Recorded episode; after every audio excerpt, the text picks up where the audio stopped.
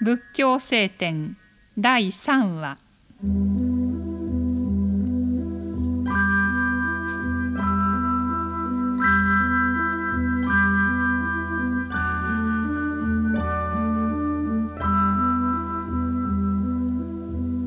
道に志す人は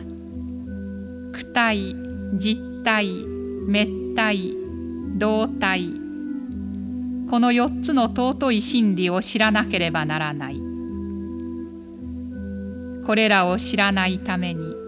長い間迷いの道にさまよってやむ時がない。この四つの尊い真理を知る人を悟りの眼を得た人という。だからよく心を一つにして仏の教えを受けこの四つの真理を明らかに知らなければならない。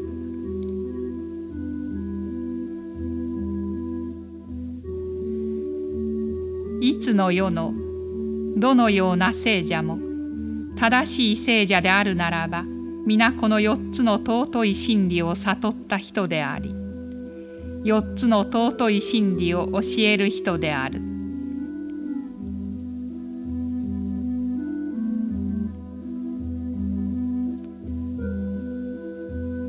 この四つの真理が明らかになった時人は初めて欲から遠ざかり世間と争わず殺さず盗まずよこしまな愛欲を犯さず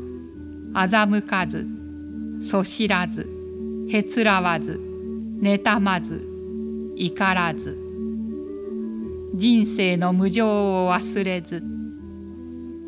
道に外れることがない。